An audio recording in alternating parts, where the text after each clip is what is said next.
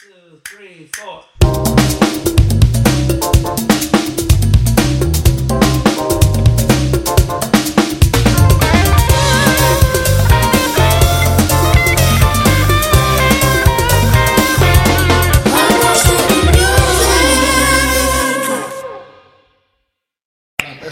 Longa, longy, longy, lonely, longy, longy, lonely, longy, lonely. Lonely, lonely, ¿no? Ya que no van a, pon- no van a, no van a, no van a quitar el podcast. Ay, sí, lo copyright. Los copyright.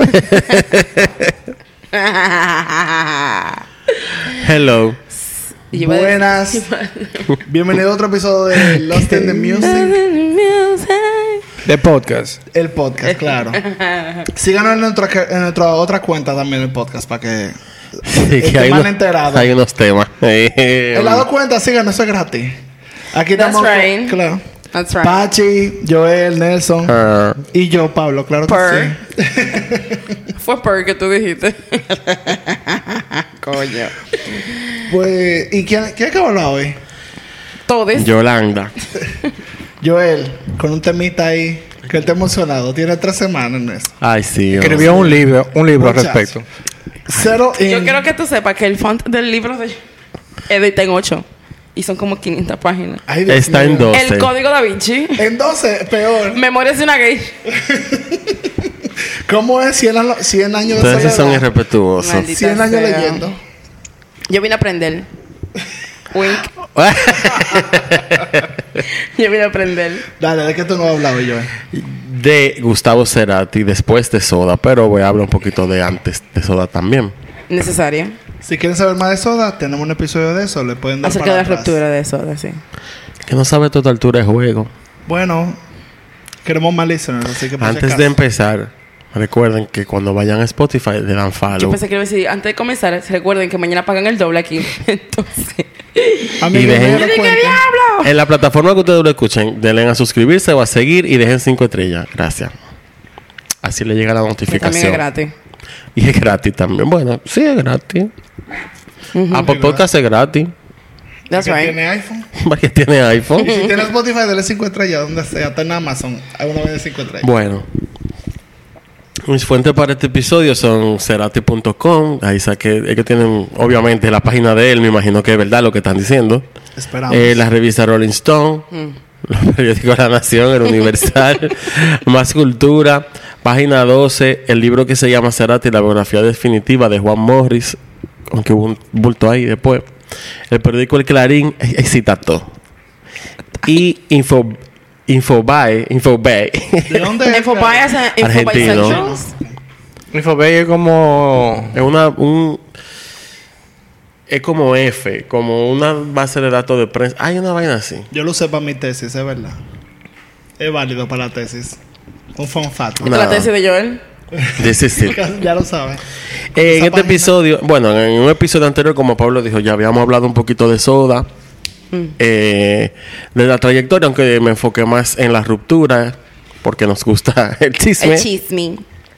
Sí somos. Entonces, en este, vamos enfocándonos un poquito en Cerati como solista. Yep.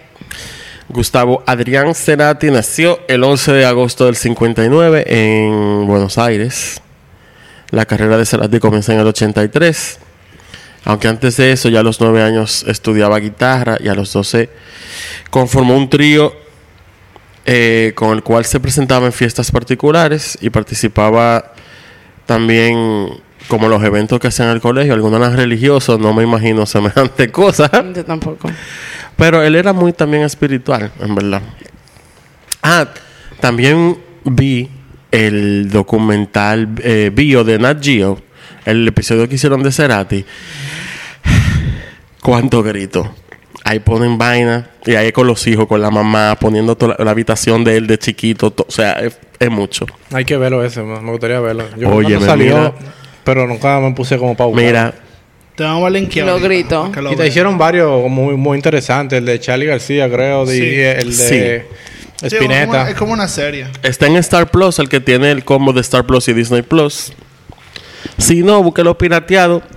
Está- en Disney. Like with- En en Disney Plus. No, yo lo busqué, no Lo que pasa estaba. es que está de que Apple TV y Apple TV tiene como varios. ¿Está en Apple TV?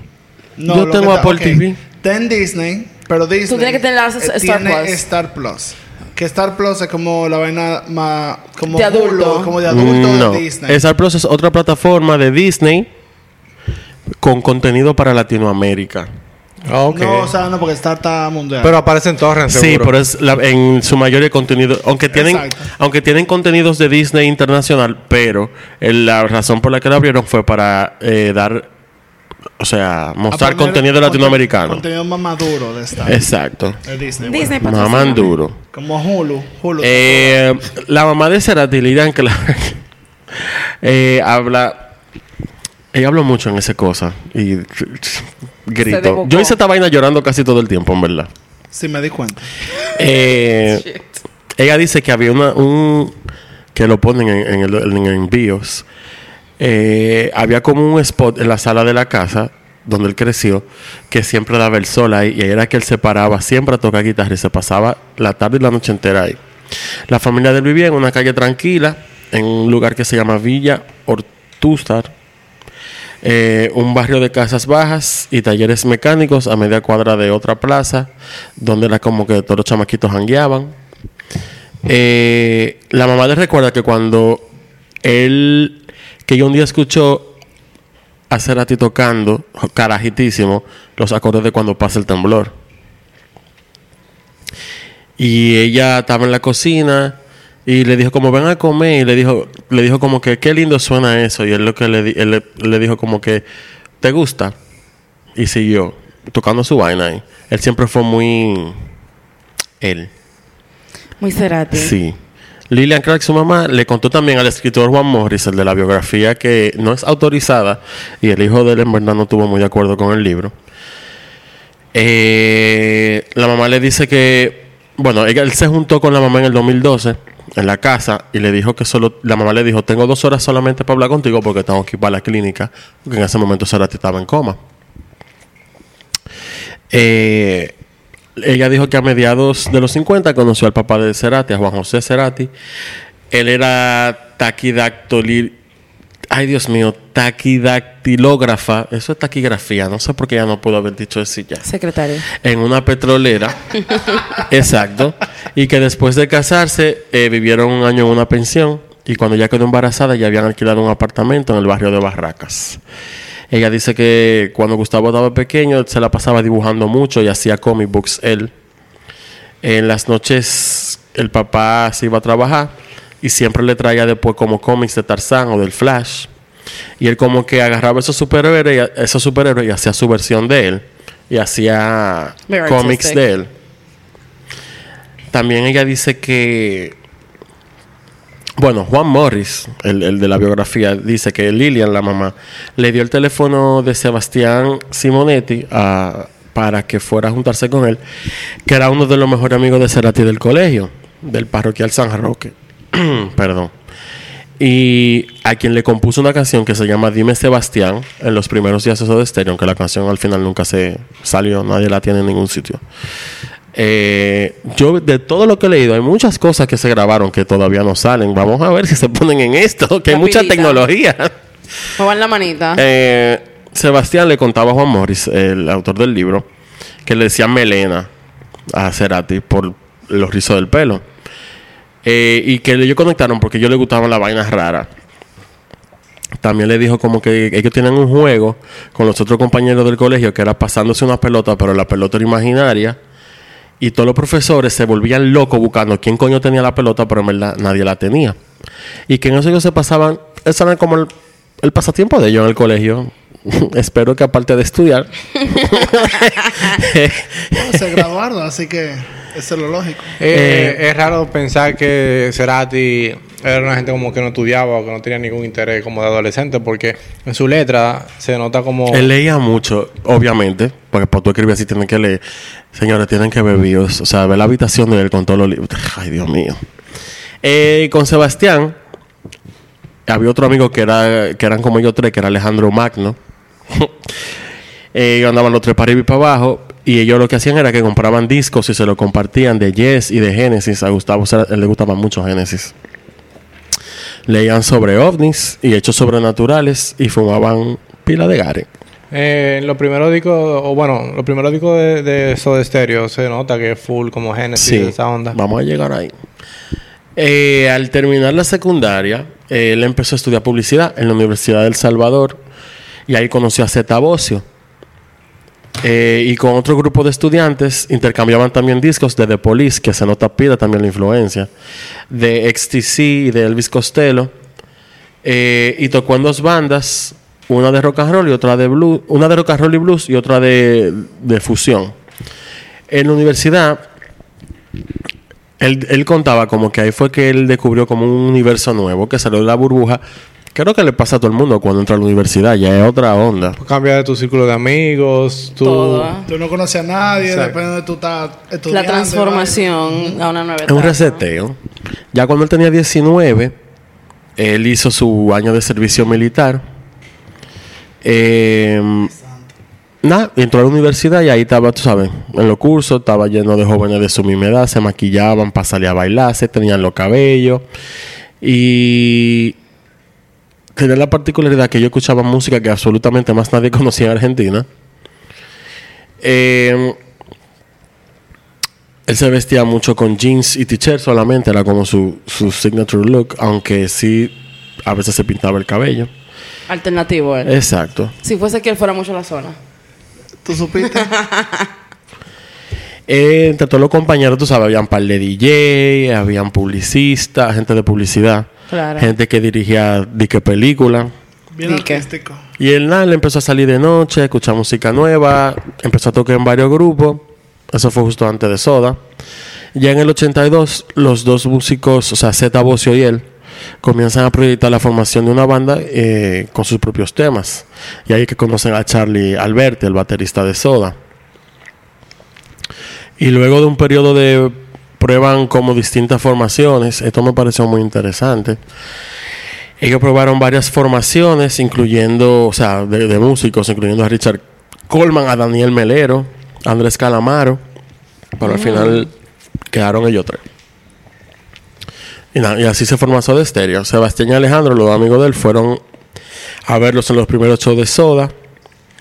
Eh, pero no les gustaba, en verdad. Era como que, y esta maldita mierda que están haciendo estos tigres.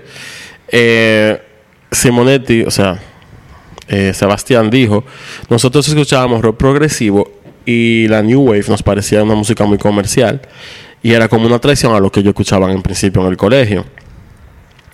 Na- ujú. Soda entonces firma su contrato con Sony Music en agosto de ese año. Y en el 84 comenzaron la grabación de su primer disco, titulado Soda Stereo. Luego vinieron seis discos más de estudio, el MTV Unplugged, un disco en vivo que se llama Ruido Blanco.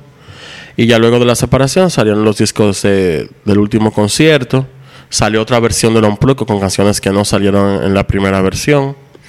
Varios discos recopilatorios y con la gira de Me Verás Volver que también sacaron, sacaron una recopilación y sacaron el concier- un concierto. Eh, como dije al principio, no voy a entrar mucho ya más en detalle de Soda porque todos sabemos en qué terminó. Pero igual, hay más cositas que sí voy a mencionar del inicio. Siempre me gusta recomendar a la gente que nunca ha escuchado Soda que en vez de comenzar a escuchar los discos de estudio, que escuchen Lo en vivo. lo en vivo, que son Me Verás Volver y el Unplug. Esos dos discos son la mejor forma de tú como que... Sí, es que sí. Entra. Incluso si tú te fijas, cuando tú escuchas los discos del último concierto y los discos de Me Verás Volver, que básicamente lo mismo porque ellos no sacaron nada nuevo. Igual, en la gira de Me Verás Volver hay un sazón diferente, hay una vaina diferente. Oye, ese disco te pone la piel de gallina. Además que yo creo que se siente la adrenalina de la alegría de la gente que ellos volvieron también. Claro. Ay, mira, me voy a me sí, cuando, cuando suena en la canción eh, Hombre este al agua, Ay, ay, ay. Cuando el público hace el coro, muchachos, yo me engranojo cada vez, salen. cada vez que lo escucho yo me engranojo. Vamos a ponerlo. Bye, señor. No, Eh, eh, igual, voy a hablar del principio de Soda, aunque no me voy a ir en detalle por detalle con los discos de nuevo, ni el chisme que ya todo el mundo sabe. Eh, los primeros shows de Soda fueron en julio del 83 en la discoteca Airport y en el Stud Free Pop. Desde ese momento ellos recogieron, hacían gira por los diferentes pubs de la ciudad con una escala obligatoria en el café Einstein y cero. Y para ese entonces representaban, ellos representaban como el centro de la movida underground. Eh, había más bandas como Sumo y los Twists que iban más o menos por ahí, pero no, no, bueno, no sé si en Argentina llegaron a tener carrera, pero yo no sabía que, no sé quiénes son. La primera influencia. Sumo. Eh, Sumo. Sí, es súper importante ya en esa escena de esa época. Excelente. Nelson siempre. Las primeras influencias musicales fueron grupos pasados fueron como grupos como King Crimson y los Beatles, también David Bowie, Pink Floyd y guitarristas como Jimmy Page de Led Zeppelin y Richie Blackmore de Deep Purple. Eh, ya lo dije, o sea, todo el mundo sabe ya quién era la banda, Z, Charlie y Gustavo. Desde el comienzo del grupo eh, se ocupó, ellos se ocuparon también de tener como una imagen muy particular.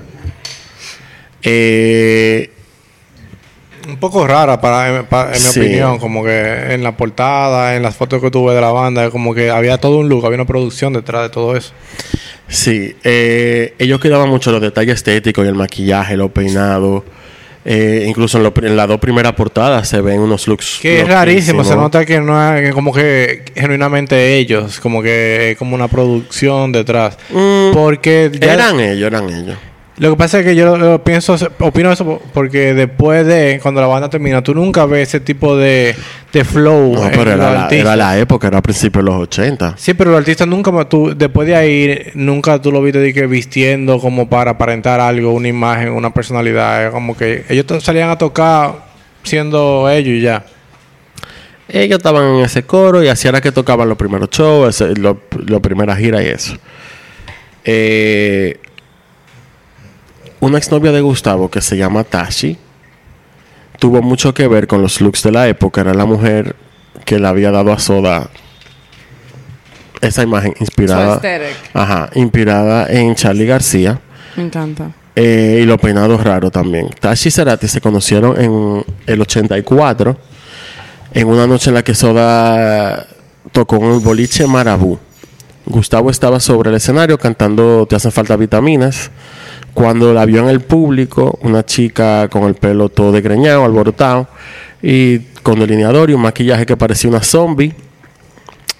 Eh, y él se volvió loco con la tipa. Y él fue como al, al borde del escenario como que se agachó para mirarla de cerca y le cantó el resto de la canción a ella. Detalle, ella tenía 15. Epa, qué detallista. Ese tema va a ser recurrente. eh, para que se preparen ¿Cómo no? El Eh, ajá. Eh, después del 86, ella logró, bueno, en el 86 ella logró que su papá y su mamá le dieran permiso para irse de gira con soda. Pero para el tercer show, ella dijo, y ella tenía 17 en ese momento, Una toda una adulta. Ella dijo como que yo me voy. Ella se fue para su casa también porque Cerati la votó por otra, la modelo Noel Balfú. Por una de 17. Y él parece que entró en razón y le dijo, tú eres como muy jovencita, amor. No podemos tener esto. Voy por eso. Después de sacar a los 15, ok. bueno, prepárate para lo que viene, Patricia. Con ese tema. Porque siempre volvemos a lo mismo. Todos estos tigres que son el final. Con Noel, la que la cambió, con Noel la que la cambió, ella misma contó que fue súper corta la relación, pero que fue muy intensa. ¿Y cuánto ella ya tenía? Ah, yo no sé, yo creo que era adulta. Ah, ok. Era mayor Mayor, de edad. de edad. Al mes de conocerse que estaban planeando boda, cuenta Familia ella. Pero intenso. Ella Familia dijo, mía. ella dijo, cuando se lo contamos a los papás de Gustavo, o sea, al papá y a la mamá de Gustavo, el papá se puso pálido. Eh, a ellos le parecía que era un fucking error, no relaje. Y mientras planeaban la boda, el ritmo de los conciertos de Soda Stereo se estaba volviendo ya una locura total. Y tocaban hasta siete veces en un fin de semana. Ay, ay, este santo. perico, En un- mi no, amor. estaba fuerte. Yo pensé lo mismo. Yo La dije, droga estaba "Diablo". fuerte ahí. Cuando, ¿Dónde él estaba ahí? Eh, Estaban empezando. 20. En el 86. Él tenía 10... él- Todo el que piense que un músico que haga eso no mete un saco de Él droga, tenía como un iluso. 24, 23, Ah, ok. 24. Principio de los 20. Ellos alquilaron un apartamento en el barrio de Recoleta y casi nunca estaban ahí juntos, verdad. No, él trabajaba en televisión y bueno, Gustavo se la pasaba viajando al interior de Argentina con, con el grupo. No tenían ni mueble y antes de casarse la relación explotó por el ritmo de vida que llevaban los dos. Ella estaba harta también. Una tarde iban en el Ford Falcon gris que tenía Gustavo, que su papá le había dado, y ella le dio un ataque de nervio. Cogió todas sus llaves, se le trayó arriba, se le trayó al carro, se bajó y se fue corriendo. Y Gustavo duró como tres días atrás de ella buscando dónde estaba. Y cuando habló con ella, le dijo que la relación se había terminado. No relajen. Eh, ella dice, me acuerdo que volví a la casa de mi mamá tan angustiada que me tomé todas las pastillas que encontré en el botiquín. Bárbara. Como al día siguiente no me despertaba, mi mamá se preocupó y llamó a Gustavo y me llevaron a un hospital. Después de ese episodio no él viajó a España para olvidarse de él. La dejó traumatizada. Qué joyita. Toda quiere músico hasta que le toque el músico. Coge músico ahí. Un par de meses después, No es lo mismo, ¿no? Te estoy diciendo que no es así. Bueno, un par de meses después, una noche que él no podía dormir, él escribió en el apartamento que iban alquilados los dos las letras de signos, inspirado en el final dramático de la relación. Y al poco tiempo Gustavo se casó con la bailarina Belén Edwards y ella tras unos años en Buenos Aires se fue a vivir a Estados Unidos. Y tras esa separación, que él conoce a Cecilia Amenabar, que es la madre de sus hijos, Benito y Lisa Cerati. Eh, este año se cumplirían 30 años del matrimonio de ellos dos. O el año que vino, este año. Eh, la relación de ellos empieza cuando Amenabar tenía 17 años. Excuse me, la mamá de los hijos. Qué belleza. Eh, Le faltaba poco poco por decir. Exacto, ya Soda estaba saliendo de Argentina, estaba sonando mucho en Chile. Ella es chilena. Él dice, a Cecilia la vi en un día, un día sentada en una conferencia de prensa de Soda y me encantó. Ah, pero que estaba en búsqueda cada vez que iba a los De conciertos. menores. la- Tienes que ¿Y especificar. qué hacía esa menor ahí en esa rueda de prensa? Porque si esa es la banda que me gusta y yo están en Chile, porque ella es chilena, me dijiste. Claro, así es. Pues yo fui a verlo. Claro. So, tiene que Era, ser- mira, era otra época y otra mentalidad también. Habrá que ver de dónde vienen todos Bueno. esos anormales. Porque normales no son ninguno. Eh, Sí, pero yo tenía 17, tú. Bueno, ok. Mira, él aprovechó un receso de Soda Stereo. Ya, o sea, ya estaban ellos and heavy. Y la pareja se mudaron a un apartamento en Santiago de Chile, donde Cerati montó un estudio casero. Y ahí fue que él hizo su primer trabajo en solitario, estando en Soda Stereo, que el maldito discazo Amor Amarillo. Y también nace su hijo Benito. Benito es un fucking personaje sacado de una revista, o sea, pero una vaina. ¿Cuánto ya tenía? o Eh, sea, eso fue de que justo después de conocerse. Sí, no, ya había pasado. Cuando ellos se vinieron a casar, ya, era mayor de edad. Ah, No- ok, pasó un tiempo. Pasaron unos añitos, uno, dos. sí, sí, dos. sí. Ya, Amor Amarillo fue en el 93 y Benito nació en el 93. Sí, she was an adult already. Ella tenía ya Algunos 20 años. algunos 21, 22. Ok, ok. Eh, Cecilia colaboró como coro y doble bajo en el Amor Amarillo y también fue la actriz principal de varios de los videos de los videoclips de las canciones de- del disco como ajá, Te llevo para que me lleves, canción en que es vocalista junto a él, paperísima, verdad. En el que en el video ya se le ve que está súper preñada de Benito, en verdad. Y también en canciones como Pulsar y Lisa, en que también colaboró en el disco. Eh, curiosamente el disco también, bueno, esa canción Lisa tiene el nombre de la segunda hija de Gustavo, aunque nació mucho después, pero él le puso ese nombre. Eh, él contaba como que la música estaba muy muy influenciada por el embarazo y por el nacimiento de, de Benito, That's beautiful. por la idea de engendrarlo y por la contención y al disco le di esa idea. En realidad el embarazo disparó un montón de cosas. Compuse porque aproveché el tiempo libre para crear. Sin quererlo fue como solidarizarme con las náuseas que sentía ella en los primeros meses. Estaba gestando un bebé en su panza y yo gesté un disco. Él dice, por supuesto, no lo comparo. Hablar de la creación de un disco al lado de un hijo es una cosa tan mínima. Fue consciente un poco. Claro, por este, Gracias. él dice, pero este disco es súper importante para mí, sin, sin subestimarlo, es nada frente al hecho de esperar un hijo, porque esa es la máxima creación. I'm about to cry right now with this shit. Ese tipo. Luego de la separación de Soda, Gustavo tuvo un tiempo de actividad en solitario que alternó entre composición de su nuevo disco y la experimentación en el campo de la música electrónica y la participación en el disco Homenaje Latino a The Police, Outlandos de Américas en el 98, en el que interpretó la versión de Bring Me the Night, pero fue con una letra que él compuso, junto a Andy Summers, eh, que era miembro de The Police, y el, y el baterista eh, Vinny Colai, Colai, Colayuta. Dios mío, no puedo ni leer ya. Te iba a decir colale. Antes de la edición de Bocanada, él compuso también un material electrónico a dúo con Flavio Echeto, con el nombre de Ocio. Editaron el disco eh, Medida Universal a mediados del 99. Al mismo tiempo, Cerati preparaba su segundo disco como solista, Bocanada, y el primero después de Soda Stereo. Qué maldita joya. Así es. Dios mío. Era un disco súper esperado por la crítica y por los fans, porque todo el mundo estaba pendiente de qué va a hacer este tigre después de Esto. soda. ¿Y qué vaina hizo el diablo? Así Ese es. disco Una Te cosa. da tres patas a todos los discos de soda. Sin desperdicio. Picasso. He said what he said. What he said. What he said. El disco profundizó mucho en su interés por la música electrónica y el uso de samples de bandas como Saint Etienne, Focus y Electric Light Orchestra y varias más.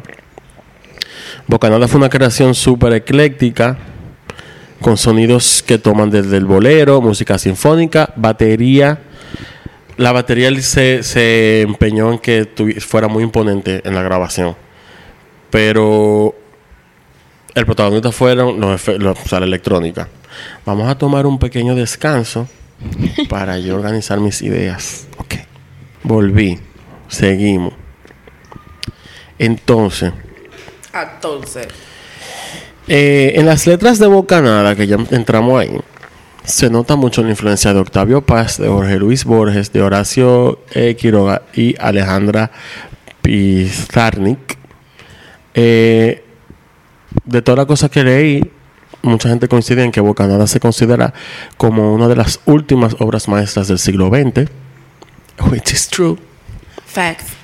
Eh, Bocanada fue grabado en los estudios Abbey Road de Londres y el estudio Casa Submarina, eh, con el apoyo de los músicos Flavio Echeto en teclados, Leo García en los coros, Fernando Nale en el bajo y Martín Carrizo en la batería, quienes también formarían parte de la banda de la gira de presentación de ese disco.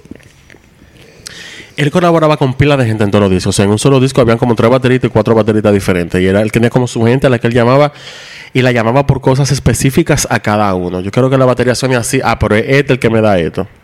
That's nice. Eh, además de los arreglos en cuerda de Alejandro Terán y la inclusión particular de una orquesta de 48 músicos, convocada especialmente para la grabación de, de Verbo Carne, que eso fue el que se hizo en Abbey Road. Eh, Cerati dijo que sus proyectos en solitario o colaboraciones como Colores Santos, que te lo había mencionado fuera del aire con Daniel Melero, eran discos que él hacía por placer, en verdad. Eh, de Bocanada salieron seis sencillos, pero bueno, lo que más quizá la gente conoce son Paso Inmoral, que Cerati describe como. Él dice como que el rock donde me despaché con guitarras y a lo loco, lo había intentado hacer con Soda Stereo y no funcionaba. Lo y lo dejamos así. Eh, ahora le encontró la vuelta con algo más glam y como un techno mezclado con rock. Es como un rock and roll de los 90. Como la esencia que capturar el rock and roll y, y- y todo lo que estaba pasando en esa década. Como te ponen en ese mood de vamos para la calle, vamos a Yo gente vamos a estaba muy ruling. Pero, había, o sea, si tú te fijas en el Se rock, murieron la mitad de, de los cantantes de todas las bandas en los 90. pero eh, en el rock no había esa esencia de fiesta, de coro. Y en Paseo Inmoral Exactamente. tú tienes eso con el rock, es muy ápero. Todo lo otro era como más rock, alternativo, grunge, eh, toda, eh, o punk. Y no te da como que el flow de, de divertirte. Eh, eso es cierto. La, o- sí, la otra canción más destacada que creo que es un fucking himno del disco es Puente. Eh, él dice que es una canción pop un poquito grandiosa, muy comprimida y en el fondo armada sobre guitarras criollas. También esta experiencia británica, un concepto de sonido que me gusta mucho. Cuando escuché Massive Attack quise ir a buscar ese mismo bajo. Pero las influencias fueron muchas. Un disco que se llama Las Alturas de Machu Picchu, más DJ Shadow, más Beach Boys, más Wonder. Un alemán instrumental con una dulzura que hacía mucho tiempo que no escuchaba. La recuperación de la dulzura frente a lo que escucho. Creo que ese es mi lugar. O sea, eso nada más de puente que él está hablando, no del disco completo. Ay, señor. Qué altita. Así te lo llevaste. Una mezcla fuerte. Eh, muchas gracias, gracias. Me guaremaste el coro. Del disco en general, Cerati comentó que este disco implica un mayor entendimiento para él con la computadora. Pude sacarle más el jugo. Hasta Amor Amarillo estuve trabajando sin computadora, pero cuando me compré la Macintosh empecé a investigar y ya en Sueño Estéreo, que es el último disco de Soda, hay muchas programaciones que están hechas dentro de la, de la computadora. En ese disco estaba la idea de todo lo metemos en una computadora, es algo natural cuando te enfrentas a un sistema y decís, "Ay, qué cantidad de posibilidades increíbles, o sea, te presenta eh, este aparato. Sin embargo, también noté que esa cantidad de posibilidades te complicaban cuando hay que tomar una decisión, que es lo más creativo, elegir un par de cosas y con eso desarrollar una idea. Eh, Bocanada fue lanzado el 28 de junio del 99 con un apoyo fucking masivo de todo el mundazo. La crítica lo amó y el público se quedó Culincula. así es. Seco. Para finales del 99, Gustavo obtuvo reconocimiento de la mayoría de los medios especializados de Argentina, que manifestaron su opinión en los resultados de las encuestas que repasaron la producción musical de ese año. Lo consagraron como mejor disco, mejor solista, mejores canciones, o sea, todo lo que se pudo haber llevado, él se lo llevó. Eh, lo eligieron como el artista de la década junto con Charlie García también. En los siguientes dos años, eh, lo mantuvieron ocupado a él con varios proyectos. Eh, y estaba ideando también eh, música nueva para lo que iba a ser su próximo disco. En el año 2001 también se edita la banda sonora de la película Más Bien, una producción independiente de Eduardo Capilla, que era director de videos y audiovisuales. El disco fue nominado como mejor álbum instrumental pop para los Grammy Latinos y en esa oportunidad Gustavo eh, también fue convocado por primera vez a que actuara en la película con la conductora de MTV Ruth Infarinato. ¿Te acuerdan de Ruth, la que tenía los moños como rojos? No. ¿De qué? ¿De dónde? De MTV. Patricia. ¿Qué hizo esa santa? Exacto. Para agosto del 2001 se realizó un concierto a puertas cerradas en el Teatro Avenida con una orquesta de 42 músicos, especialmente armada por el arreglista y director Alejandro Terán, y ahí se realiza la grabación de lo que se va a convertir en el disco 11 episodios sinfónicos, que tiene versiones eh, orquestadas de clásicos de toda la carrera de Cerati, o sea, hasta ese momento habían canciones de Soda y canciones de Bocanada, y creo que había canciones de Amor Amarillo también. Eh, 11 episodios sinfónicos con la producción también de Diego Sáenz. Eh, luego se va al Teatro Colón de la ciudad de Buenos Aires, con el mismo Alejandro Terán, ofreciendo al público un concierto súper atípico y conmovedor, con muy buena, fue recibido muy bien por la crítica nacional. La Orquesta Sinfónica Nacional estaba dirigida por Ignacio, Pedro Ignacio Calderón y llevó a cabo la primera parte instrumental de la velada. Después parece que salía él. El show fue también presentado en vivo en México, donde el álbum se, se mantuvo muchísimo tiempo en, en- en el top 10. Eh, llenó el Auditorio Nacional del Distrito Federal. eh, la gira que hizo y él se fue de gira por Argentina también y lo lindo era que en cada ciudad que iba era con la sinfónica de esa ciudad que se tocaba no se llevó la banda no era la misma banda nunca Eh, luego de esas presentaciones él fue también al Teatro Teresa Carreño de Caracas y al Estadio San Carlos eh, de Apoquindo de Santiago de Chile y tres shows en el Gran Rex de Mendoza, Argentina. Eh, como dije, siempre con los músicos locales, no se repetía nunca la banda. Eh, hay mucha, hay muchos videos en YouTube, hay mucho behind de, ese proceso y él, verdad, él, entonces él dice lo mismo, le encantó eh, hacer esa- ese proyecto. Antes de, de los episodios sinfónicos, en el 96, cuando estaban masterizando el Unplug, eh, mu- con Foro Música para Volar, en el estudio Constantinopla, de el pan era ese estudio era de de Carlos Cabezas que era el líder de una banda chilena que se llama Electrodomésticos I can't. Eh, y fue Hey, good name. Y fue un productor amigo fue uno de los productores de este de Soda apellido Science que le mostró un demo que había hecho con el tema de pasos que estaba en el disco de Sueño Estéreo del 95 para el mismo tema de los 11 episodios sinfónicos. Los 11 episodios sinfónicos se suponía que en principio iba a ser parte como de un programa de televisión que nunca salió al aire. Pero al final se aprovecharon y se editó un DVD, se editó el disco de Cerati, pero la- el punto era que no iba a ser el único el que iba a hacer eso, sino que se iban a hacer un, iba a ser un programa por temporadas donde los artistas iban a ir a presentar su música sinfónica.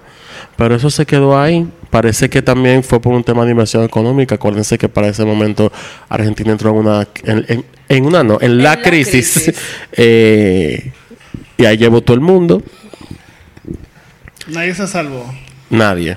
Eh, la vaina se grabó a siete cámaras. Fue una producción súper grande, en verdad. Eh, este año, para el cumpleaños de él, bueno, o el año pasado, para el cumpleaños de él, salió una versión nueva que se llama 14 episodios sinfónicos, que tiene Hombre al Agua eh, y tiene Parma, pero el concierto no es el de Argentina, es uno de los conciertos de México, el que sacaron. Eh, se comenta mucho también que 15 minutos antes de él subir a escena para la grabación del concierto de 11 episodios sinfónicos, eh, Gustavo tuvo el megapleito de la vida con su esposa Cecilia Menevar. Y ahí fue como que el matrimonio se acabó. Y él tuvo su pleito, cerró su teléfono y subió a cantar. Sí, yo con su concierto. Una de las versiones, llegó el chisme. Patricia Ay, aquí. voy. Una de las versiones es que Cecilia le fue infiel a Gustavo. Ay. Otros dicen que fue al revés. ¿Ah? Lo veo. Pero Y tracks. Pero sí, con lo que todo el mundo concuerda que definitivamente el, el próximo, lo que será su próximo disco está totalmente de principio a fin inspirado en ese divorcio, que es el discazo siempre es hoy. Ya lo ese tipo no, no hizo nada malo. Nada. ¿Cómo es posible, loco? desperdicio. Eh, mira, no hay ninguna declaración en particular que diga el verdadero motivo de la separación. Aunque yo creo que ahorita voy a mencionar un par de vainas más. Eh, él evitaba hablar del tema de su vida privada, aunque él siempre. Él hablaba siempre de sus sentimientos, de su forma de ver la vida. Which is beautiful. Él hablaba mucho de cómo el divorcio lo hizo sentir. Y de pero él no, nunca especificó, obviamente, ah, no, nos dejamos por esto y esto, porque ya eso era como que, en verdad, eso no, no es problema de nadie. Aunque la gente, a mí me hubiese gustado saber la versión oficial. Cecilia, si estás escuchando, puede escribirnos. Mandando un correo. No te juzgo. Pero qué Qué loca. fuerte. Pero si fuiste tú, qué maldita loca. Qué maldita loca. Eh, Ahora, tiene que ser fuerte bregar con ese individuo. oh, Es una santa. Hay que prender una vela. Oh. No importa lo que ella haya hecho o no. Dime. Mira, después del ciclo de 11 episodios sinfónicos, eh, Cerati retomó el proyecto de Siempre Soy porque él había empezado y lo dejó en pausa. Pasé eh, el disco. Ya le metió con todo. Eh, él quería incorporar los sonidos nuevos que, es- que estaban apareciendo en el rock y en el pop en ese momento, incluyendo la misma electrónica también, y subiera hacer canciones con fuerza y vitalidad para que también, pero al mismo tiempo como con sutileza y elegancia, y para mí esa es la mejor descripción que yo he encontrado de ese disco, porque es exactamente eso.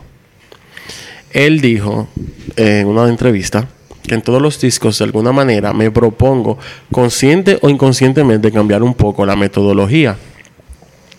Es algo que me refresca. Pasa el tiempo y naturalmente uno se va interesando por cosas nuevas.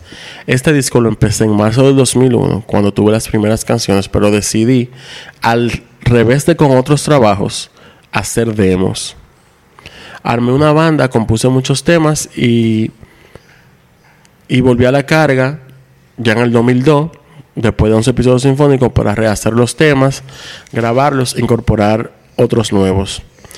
Él dice que es la primera vez que él se tomó tanto tiempo eh, para hacer un disco. El resultado fue un disco largo, en verdad, un disco con 17 canciones de 70 minutos que no le molestan a nadie. Él dice que en principio iba a ser un disco doble, pero por la misma crisis de Argentina en el 2001, eh, la disquera le dijo, no, manito, espérate. Agarra lo que tú tienes, resume, quita, pon, pero esto tiene que salir en uno solo. Para la reedición en vinilo, eh, sí fue, obviamente se sacó en doble porque no va a caber en uno. No sé por qué pusieron eso así, como que hicieron algo especial. Eh, un año después también salió reversiones de Siempre es Hoy, que era con remixes de Miranda, DJ Zucker, Adicta, Leo García, Capri, Leandro Fresco y Gustavo Lamas. Eh, es chulísimo, en verdad. No es mi favorito, pero muy chulo. Eh, la crisis argentina también, como ya mencioné, estuvo muy presente durante la creación del disco. El estado del país influyó mucho en sus estados, en los estados de ánimo de Gustavo y en cómo él estaba viendo las cosas y además él estaba en el proceso de divorcio. O sea que fue como una época muy intensa. En una entrevista para Rolling Stone, en la promoción de Siempre es Hoy, Cerati habló de la separación Obvio. y cómo está relacionada con el disco. Él dijo, las cosas ya las venía viendo desde hacía un tiempo, así que el espíritu de lo que estaba haciendo conectaba un poco con la situación de cambio. Pero cuando pasó esto, cuando necesité tomar una distancia, buscarme una nueva casa, me di cuenta de que el tiempo físico no me daba. Igual seguí grabando obsesivamente como yo soy, pero a las 9 de la noche no podía pensar en nada más. Entonces decidí parar la pelota, surgió el proyecto de 11 episodios sinfónicos, algo que había que resolver porque ya había gente que había puesto dinero para ese proyecto. Em, en cierto modo la separación me energizó, porque en un punto es una decisión y vamos con todo, porque en donde aflojo caigo. Pero me di cuenta de que físicamente no podía seguir habíamos hecho mucha música para siempre es hoy y estaba, estaba muy bien. Pero ok, dejamos, la dejamos reposar y me metí de lleno en 11 episodios sinfónicos. Pero siempre es hoy comenzó ya a tornarse en un proyecto de larga eh, duración, luego de lo, del- lo sinfónico. Cuando Cerati estaba ya acumulando el material en Nueva York, se estaba caño de la Torre Gemela. eh, I'm not laughing about that. y aparecía otro disco de su puño. Claro. De su puño y mouse, no de su puño y letra. Eh, la banda, la, la banda sonora de más bien que había mencionado del- de, la película de Eduardo Capilla. Eh, Siempre soy es un disco súper confesional y Cerati le dio, dijo, perdón, que lo hizo a propósito. Él decía, intenté buscar otras variantes, salir un poco del yo. Pero esto me resulta más contundente, suena mejor. Mi forma de trabajar, las letras, funciona a través de la música. No escribo ensayos, me, gusta escribir por encargo de la misma música. Eh, para el título del disco, él dice también que está relacionado con el hecho de ser músico, en donde el tempo y el tiempo, oye esta maldita vaina, en donde el tempo y el tiempo tienen una importancia diferente de otro tipo de expresiones artísticas. Una de las primeras cosas que me impresionó de la utilización de la computadora en la música es la posibilidad de manipular el tiempo. Incluso creo que leí algo también que él decía, o no sé, quizás lo, lo tengo por ahí, con el tema del tiempo y del tempo, que a veces eran tantas vainas que se grababan, que a veces también se quedaban como mierda, espérate, ¿cómo vamos a hacer esa vaina en vivo? Claro. Eh, en la misma entrevista de Rolling Stone, eh, él se puso súper personal y se deja conocer muchísimo. En verdad, él. Ese tipo el final. Él decía: Tengo que convivir con una verdadera desgracia. Ay, ay, es que no parecemos. El miedo a los aviones. Está relacionado con el miedo a la muerte o la falta de control. Con todo miedo que te salta por momentos es irracional. Para colmo, tengo que viajar en avión todo el tiempo. Y ahora que Cecilia quiere volver a Chile, lo cual va a significar que los niños tengan que estar allá. Así que el movimiento de aviones va a ser peor que nunca. Si pudiera sacar la cabeza por la ventanilla del avión y mirar por dónde voy, me sentiría mucho más seguro. Me acuerdo que cuando falleció mi viejo, la primera bajada fuerte que recibí fue el miedo a la muerte. Para mí, él era Superman. Se murió de un cáncer en el que no podía respirar. Tenía la sensación de que me iba a morir. Eh, hasta llegué a internarme en una clínica de San Francisco. Al final esa sensación horrible terminó desapareciendo, pero mi miedo persiste. Eh. Siempre Soy fue lanzado el 26 de noviembre del 2002. El mismo año, bueno, el año siguiente fue nominado a los Grammy, a los Grammy en la categoría de mejor, rock lati- mejor álbum latino de rock alternativo. Entre las canciones más populares del disco fueron Cosas Imposibles, Karaoke y Artefacto, que sonaban en todas las emisoras, pero hay canciones que aunque no fueron sencillos, fueron, todavía son súper importantes, que Vivo, Nací para esto, Amo dejarte así y Tu cicatriz en mí, que fueron de las que no son singles, las que más se quedaron. Aunque Vivo yo creo que fue un single. Vivo es una maldita canción, en verdad. Vivo. Chao. Lo mismo ahora. Eh, los invitados de Siempre es Hoy sorprendieron a todo el mundo porque eran como muy variados, desde Charlie García hasta Domingo Cura, un legendario percusionista de folclore. También estaba el rapero chileno Camilo Castaldi, del grupo Los Tetas. Y en la producción estuvo Toy Hernández, del grupo mexicano Control Machete. Duro. Eh, en cuanto a los Ese músicos... que después se cambió el nombre a Toy Selecta. ¿Qué sé yo, Nelson? Llegó a venir para acá. ¿Tú pa- lo estás diciendo A par de coro. Tú estás relajando. Sí, ¿verdad? es Toy. de- Toy Hernández. Después Toy de a Toy Selecta, vino para acá para el coro. Nos dimos su coro aquí. Oh, pero viene ahí. Ok. Eso, la cara que él pone. Vamos a una pausa comercial. Así mismo. Espérate. Venimos ahora. Volvimos. Volvimos.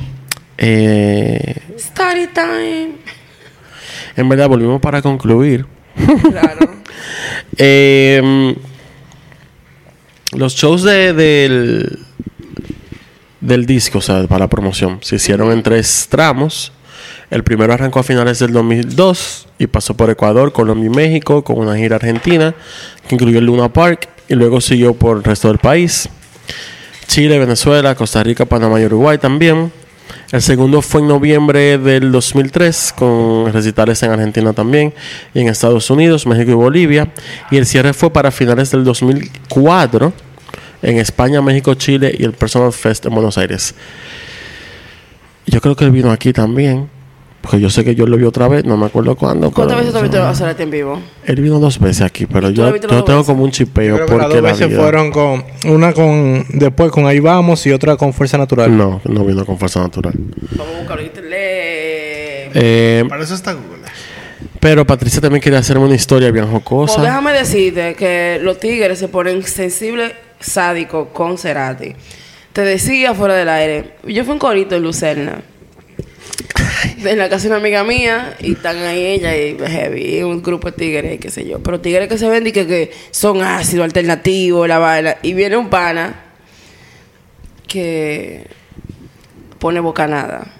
El tipo puso a llorar. Es Molly. Nadie llora en Molly, loco. Nadie llora en Molly. Porque que tú estás Esa deshidratado. Porque esa nota no es para eso. El tipo se puso a llorar. El tipo se entaló a mí y me dijo, mira, es el mejor álbum que hay. Ese álbum me llega. Yo soy la persona que soy por ese álbum. I'm like, bro, what the fuck? ¿Y quién era yo tú? estoy nerviosa. Sí, loco, claro que sí. Él, él es muy heavy. Él, él- o sea, el pana me cayó súper bien porque, loco, que por ser tan sensible con un álbum, que esa vaina me pareció increíble a mí. Y que... Y no con cualquier Y álbum. tú me No, entiendes. pero que Cerati saca eso en todo el mundo. Esa, si tú le pones Yo te dije mi atención de plan verdad. 25. Mi plan para el 25 es eso. el plan- eh, Lo que pasa es que si tú te pones a escuchar di que persiana americana o escucha eh, la otra esta que no la puedo ni Música escuchar. ligera. Ahí sí. ¿Qué Eh, fue, amigo? Yo no puedo No escuchar. mismo, Es como no. que No, de verdad. no tiene nada que ver. Eso, ahora tú, tú Y mira, canciones. yo que paso más música ligera. atención. Yo odio Persiana Americana con locura. Sí, de- yo también. Yo me acuerdo no, el anuncio de, de VH1. No, te chequea. Esa es una, Ay, de una sí. telefónica. Y también de una telefónica. Movistar. Creo Ajá, que también, también. tenía esa canción. También. Siempre. claro. Di que de Visual, amigo. Eh, Se te cayó la Tú cédula. estabas diciendo algo. Yo soy el joven ya. del grupo. ya. Pero mis planes para Navidad son eso. Mi plan de Navidad es darle una al a Diego, que se va a Cabrera. Felicidades. Eh, Merry Christmas. Merry Christmas. Y Very queer.